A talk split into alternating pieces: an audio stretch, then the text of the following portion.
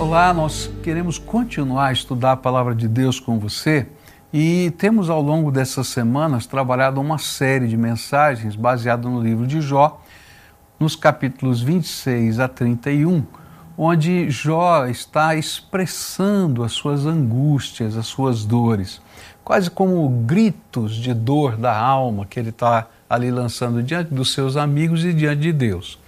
A semana passada, nós começamos a estudar o tema que se baseia lá em Jó 29, versículos 18 a 20 e 30, verso 26, onde Jó vai dizer que a vida não está sendo nada do que ele tinha sonhado. Veja só o que ele disse.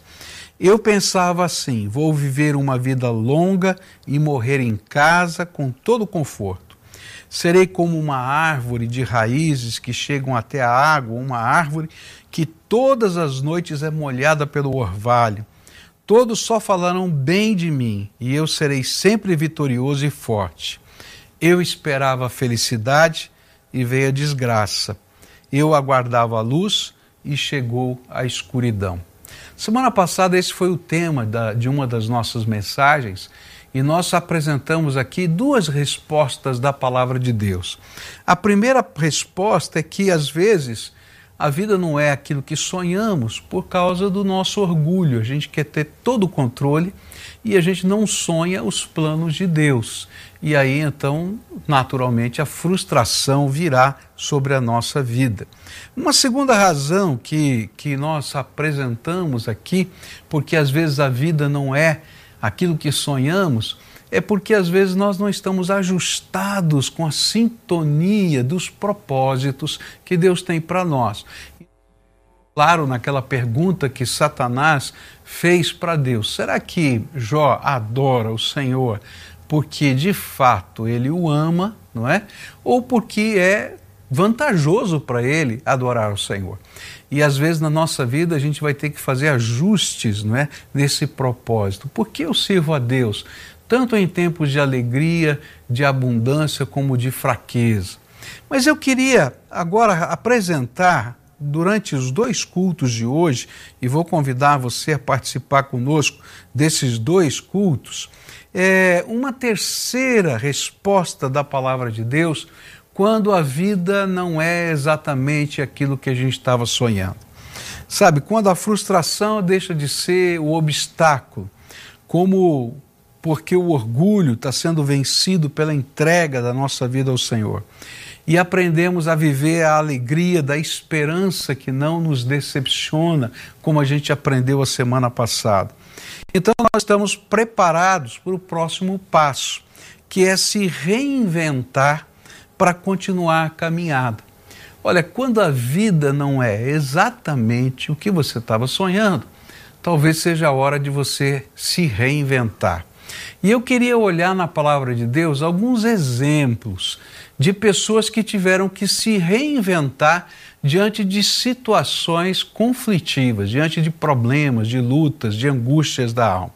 E eu quero começar essa manhã olhando para a vida do profeta Ezequiel. Olha só que interessante como começa a profecia desse livro. Capítulo 1 de Ezequiel, versículos de 1 a 3. No dia 5 do quarto mês do ano 30, eu, o sacerdote Ezequiel, filho de Buzi, vivia na Babilônia, na beira do rio Quebar, junto com os judeus que haviam sido levados para lá como prisioneiros. O céu se abriu e eu tive uma visão de Deus. E quando isso aconteceu, fazia cinco anos que o rei Joaquim estava preso. E ali na Babilônia, na beira do rio Quebar, eu ouvi o Senhor falar comigo e senti o seu poder. A grande questão deste profeta era: o que, que eu posso fazer quando o mundo que eu conhecia não existe mais? Essa era a questão da vida de Ezequiel.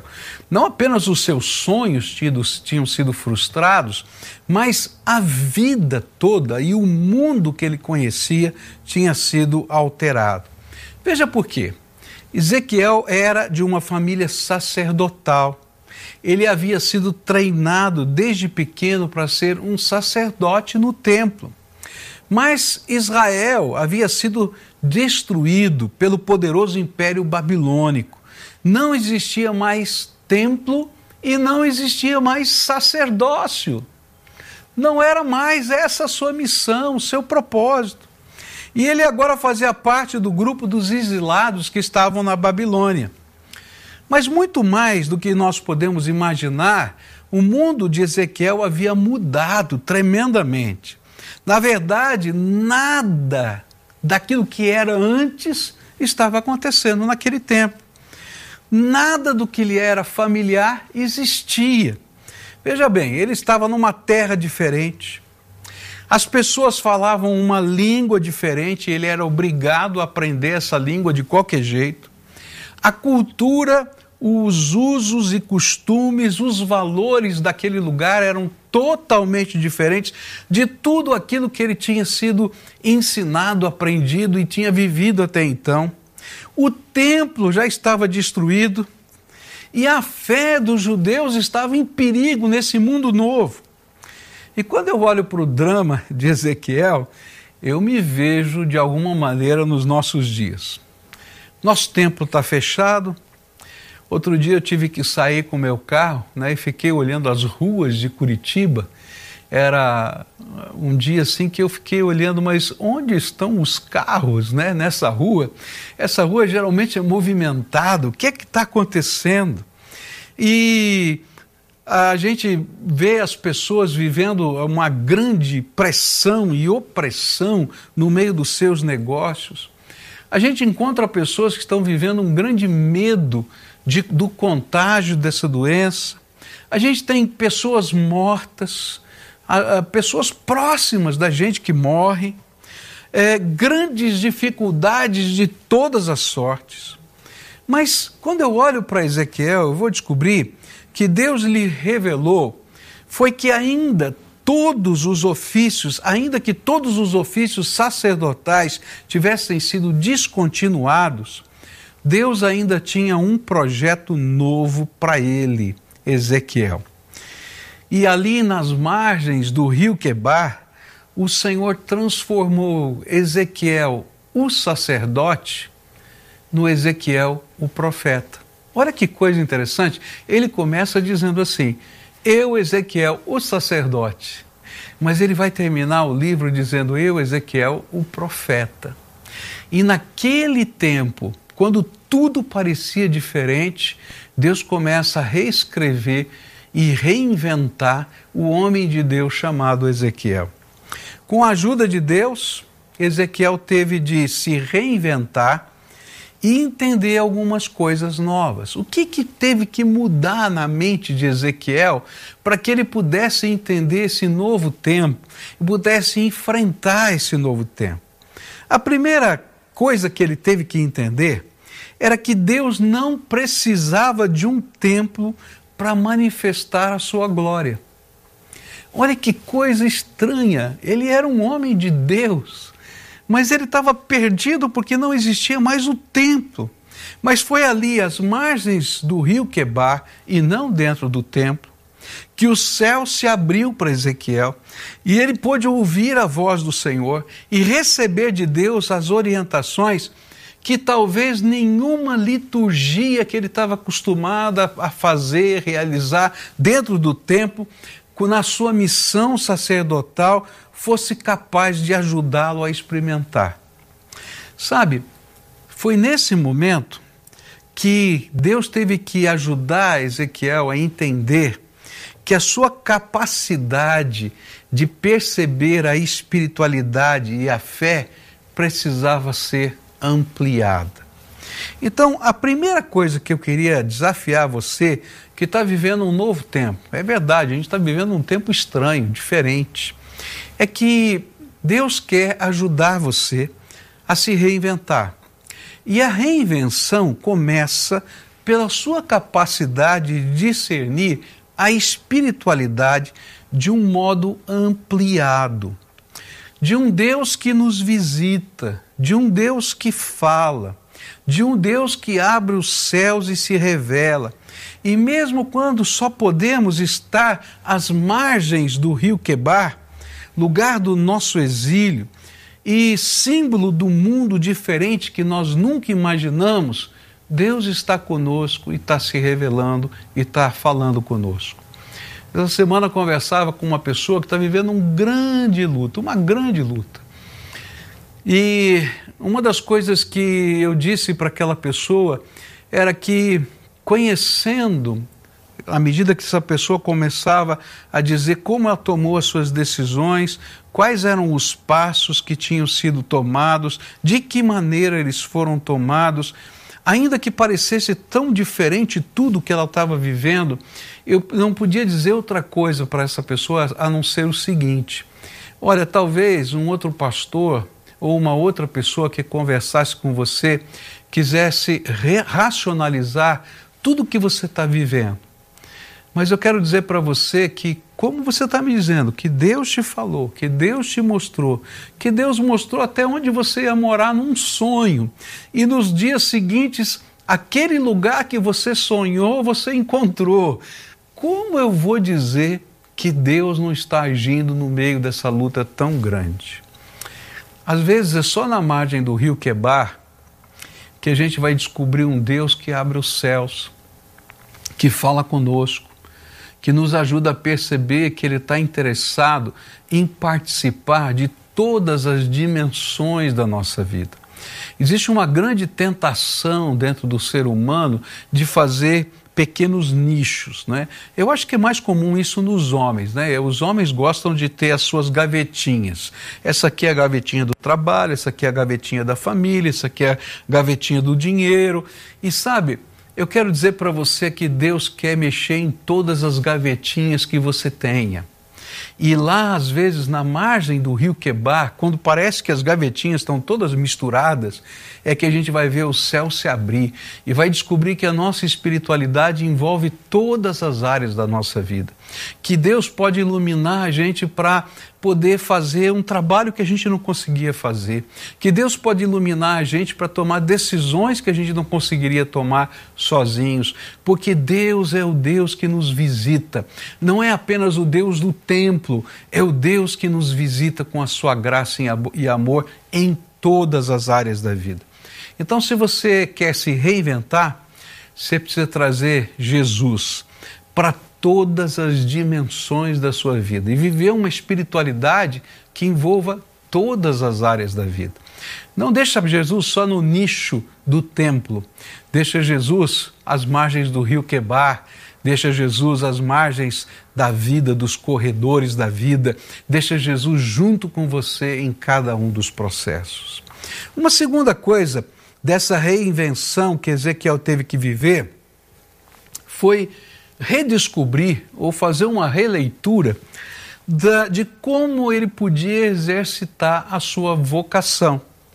Por quê?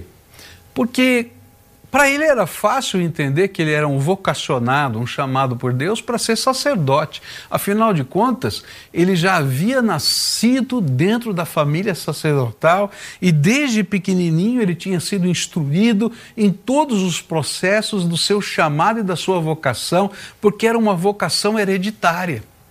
Mas agora, Deus estava dizendo para ele que a vocação dele não era só ser sacerdote nem só no templo, mas que ele podia ser um profeta, alguém que ia pregar a palavra de Deus.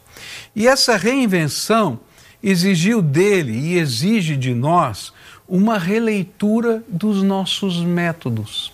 Então, se Deus está pedindo para você se reinventar nesse tempo, começa com a espiritualidade.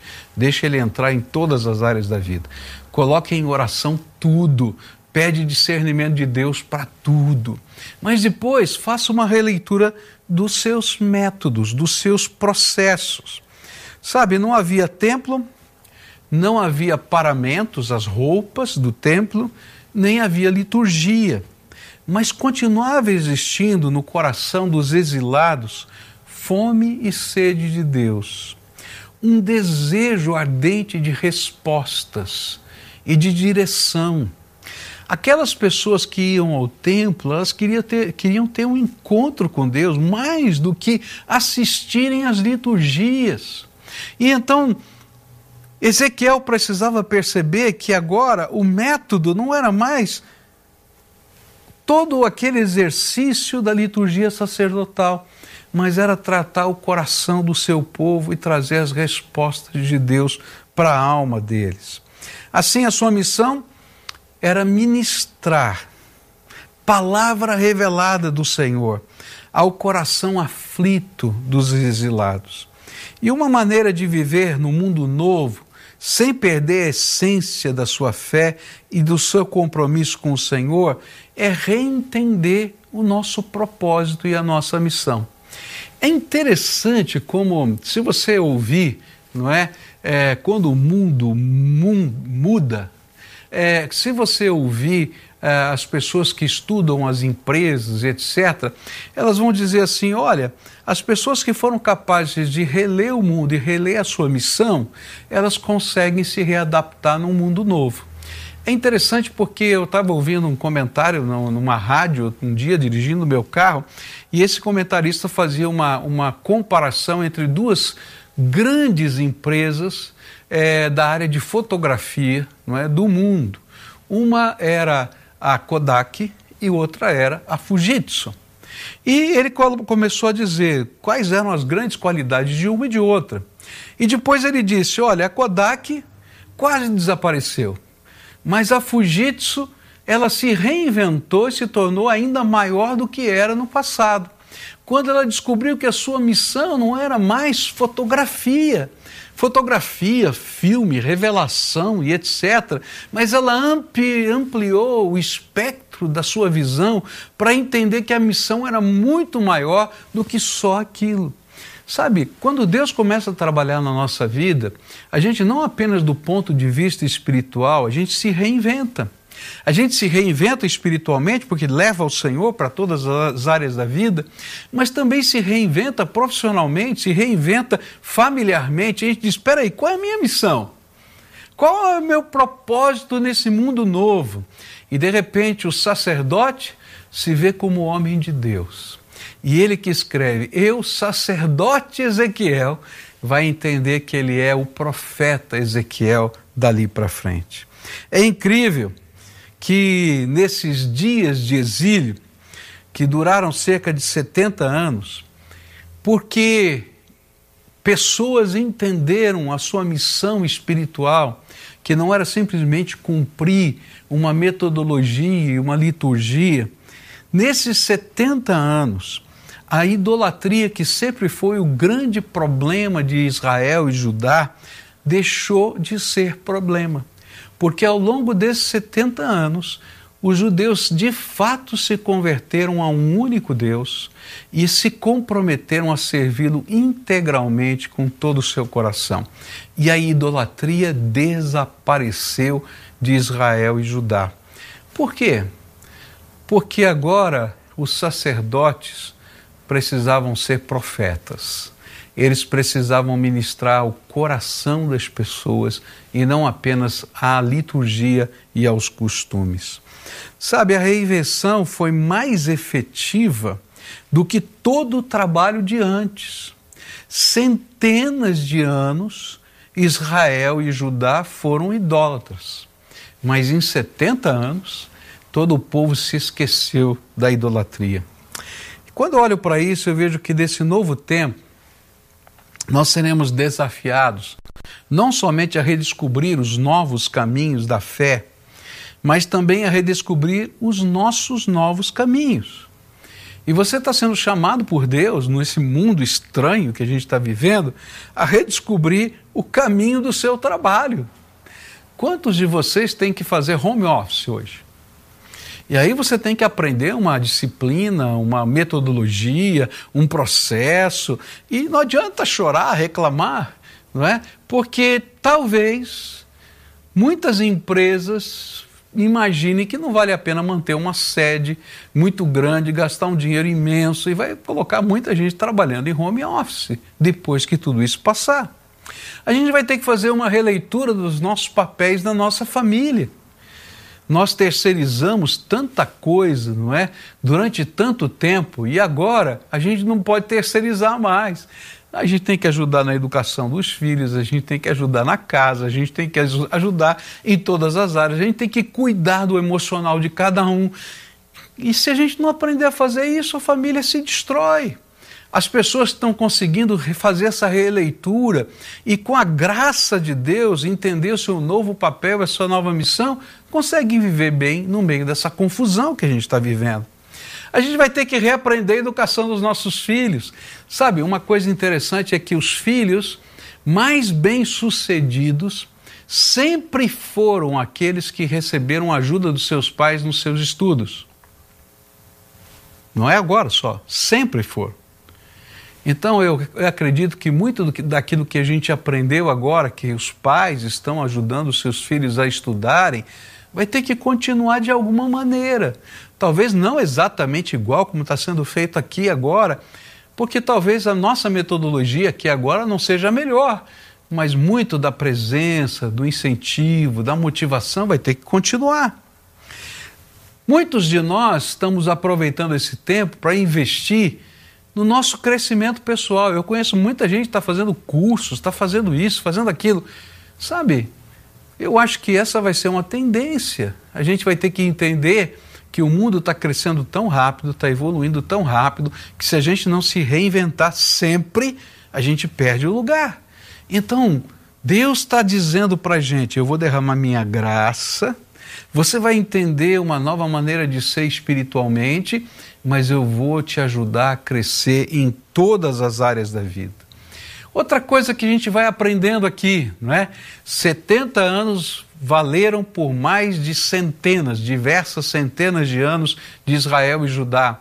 E a gente vai ter que aprender a viver produtividade, como a gente não talvez imaginasse a necessidade de vivê-la. A gente vai aprender a efetividade ser efetivo no que faz, e isso em todas as áreas da vida. E assim, a reinvenção exige de nós uma releitura de todos os nossos métodos e das nossas estratégias. E a gente precisa da ajuda de Deus para fazer isso. Então eu preciso entender uma nova espiritualidade que entra em todas as áreas e eu preciso olhar para os meus métodos, todos eles, e eu preciso da intervenção da graça de Deus para discernir os melhores métodos para hoje.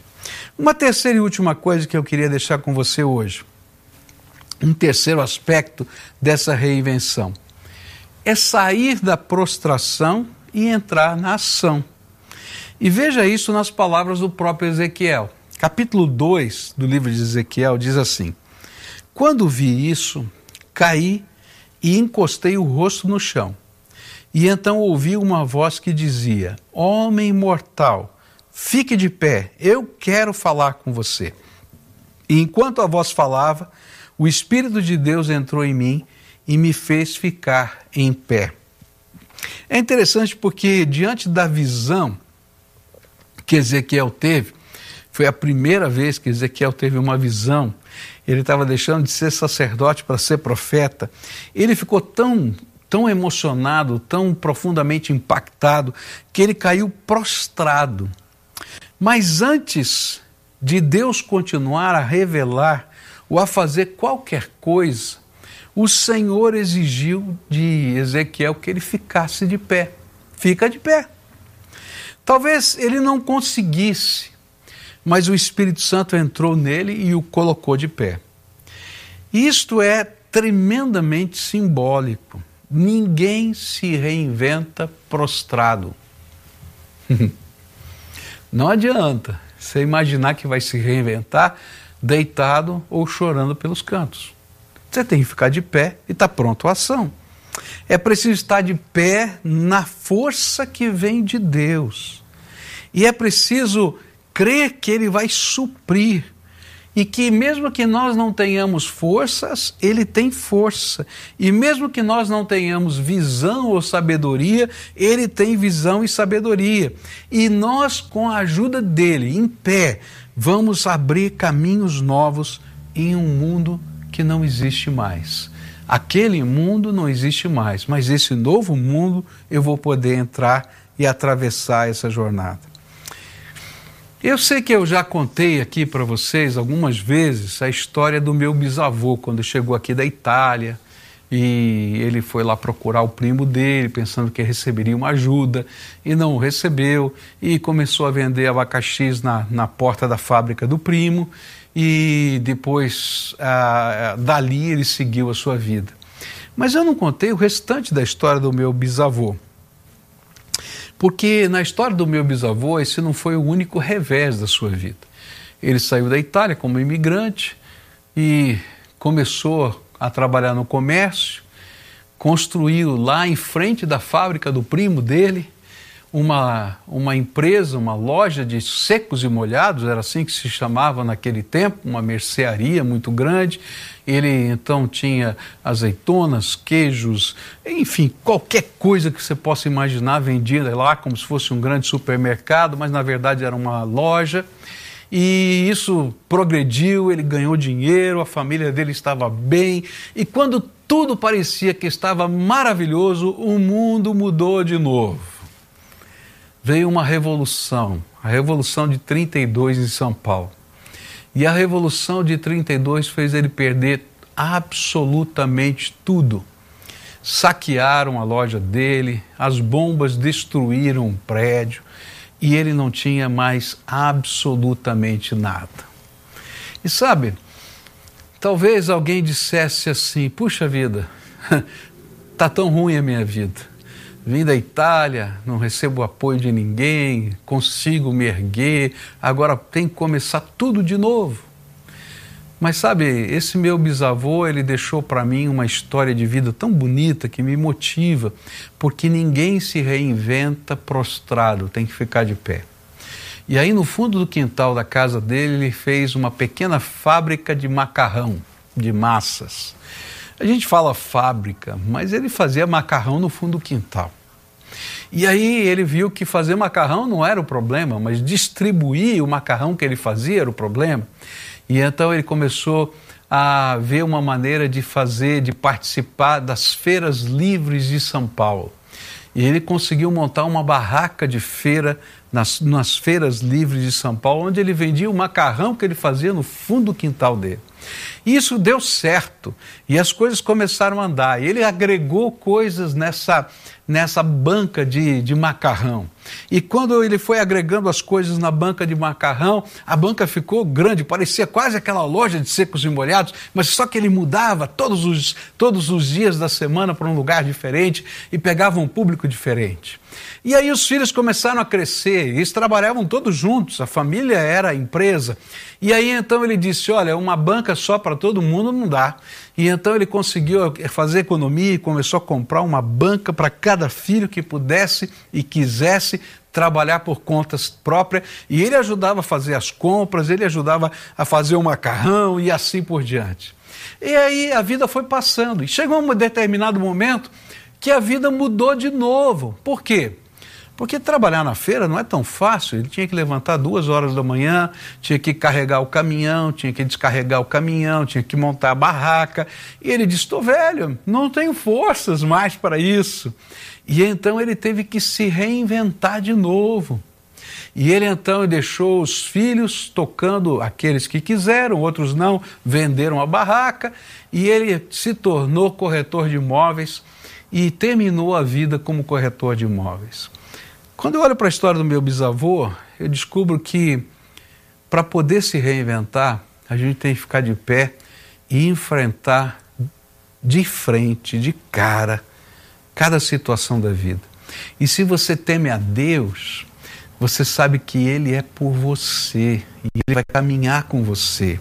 Por isso, não importa o que esteja acontecendo, porque se você se levantar em nome do Senhor Jesus, com uma dimensão diferente da espiritualidade, uma espiritualidade que não fica no templo, mas que você leva para o trabalho, para a família, para casa, com uma inteligência, uma sabedoria que lhe permite rever os seus processos e reescrever as suas estratégias. Então, certamente, como Ezequiel, você vai terminar o livro dizendo: Não sou mais o sacerdote, já fui, mas hoje eu sou profeta do Deus Altíssimo. Hoje eu queria fazer um desafio a você. Talvez você esteja prostrado. O mundo mudou tanto que você só tem saudades do mundo que ficou. E de repente, no meio desse contexto todo, o Senhor está dizendo: estou abrindo uma nova porta de oportunidade para você. Fica de pé, porque eu vou falar com você. Fica de pé, porque eu vou usar a tua vida. Fica de pé e entenda que a minha espiritualidade, a minha comunhão com você, não fica só na dimensão do templo, mas ela pode ser levada para casa, para o trabalho, para os negócios, para tudo, porque eu sou o teu Senhor e Salvador e eu me preocupo com os detalhes da vida. Se eu cuido dos passarinhos, você acha, que eu não vou cuidar de você? E então, em nome do Senhor, a gente vai para enfrentar e reescrever a nossa própria história. E a minha oração com você hoje é essa: Senhor, me levanta. Senhor, me coloca de pé. Senhor, me dá coragem, me dá discernimento, me dá sabedoria, me dá determinação e me ajuda a levar a tua graça a todas as dimensões da minha vida. Quando é, vão, nós vamos cantar né? O pessoal que está conduzindo o culto vai adorar a Deus. Enquanto eles estão adorando, entra nesse link, faz um compromisso com o Senhor, dizer: Eu quero aprender a viver uma nova espiritualidade, eu quero ouvir do Senhor as críticas aos meus métodos e reaprender novos métodos com o Senhor. E quero ficar de pé para fazer a tua vontade nesse tempo tão diferente que a gente está vivendo. E logo depois dessa canção nós oraremos juntos.